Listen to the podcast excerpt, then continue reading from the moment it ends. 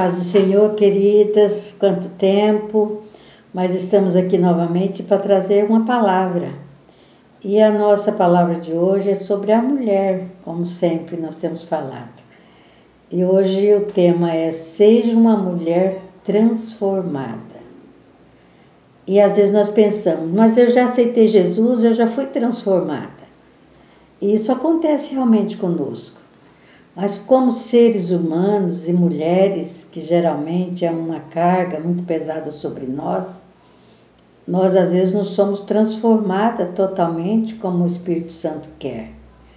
E às vezes isso nos atrapalha na nossa vida, no nosso dia a dia.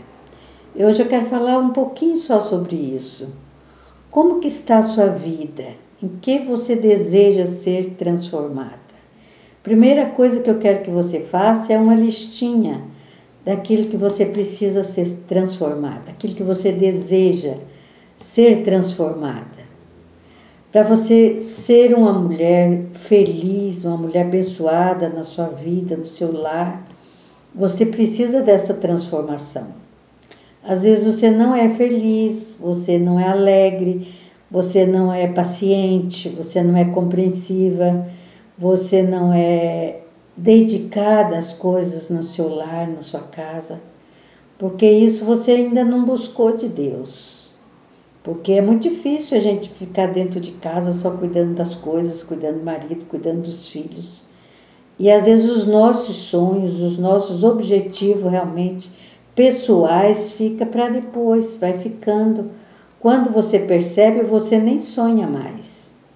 Mas você não precisa ser assim. Você pode ser uma dona de casa feliz e realizada. Porque se Deus te deu um lar, uma família para você cuidar, Ele vai te dar também a sabedoria para você tratar essa família. Então o Espírito Santo vai te ensinar. Às vezes nós achamos impossível, mas não é. Nós, nós vemos tantas mulheres na Bíblia que foram abençoadas, né? Nós vemos o caso de Ana, né, que não podia ser, ter filhos, ela buscou do Senhor e ela conseguiu. Nós vemos o caso de Esther, que era uma, uma simples é, órfã, né, que morava com seus tios, e, e, e ela foi ser esposa do, de, um, de um rei, já pensou? Nós temos é, Raabe, que era uma prostituta. Que esperança havia para uma mulher prostituta naquele tempo? Nada. E ela foi abençoada, que ela conseguiu salvar toda a sua família, e ela foi a geração que gerou o rei Davi. Já pensou? Veio da geração de Raabe. Nós temos Betseba, nós temos Ruth, nós temos Esther. São todas mulheres que a vida delas não significavam nada. E de repente, como, como quando elas resolveram buscar o Senhor, e se colocar na posição que o Senhor queria, o Senhor usou elas completamente.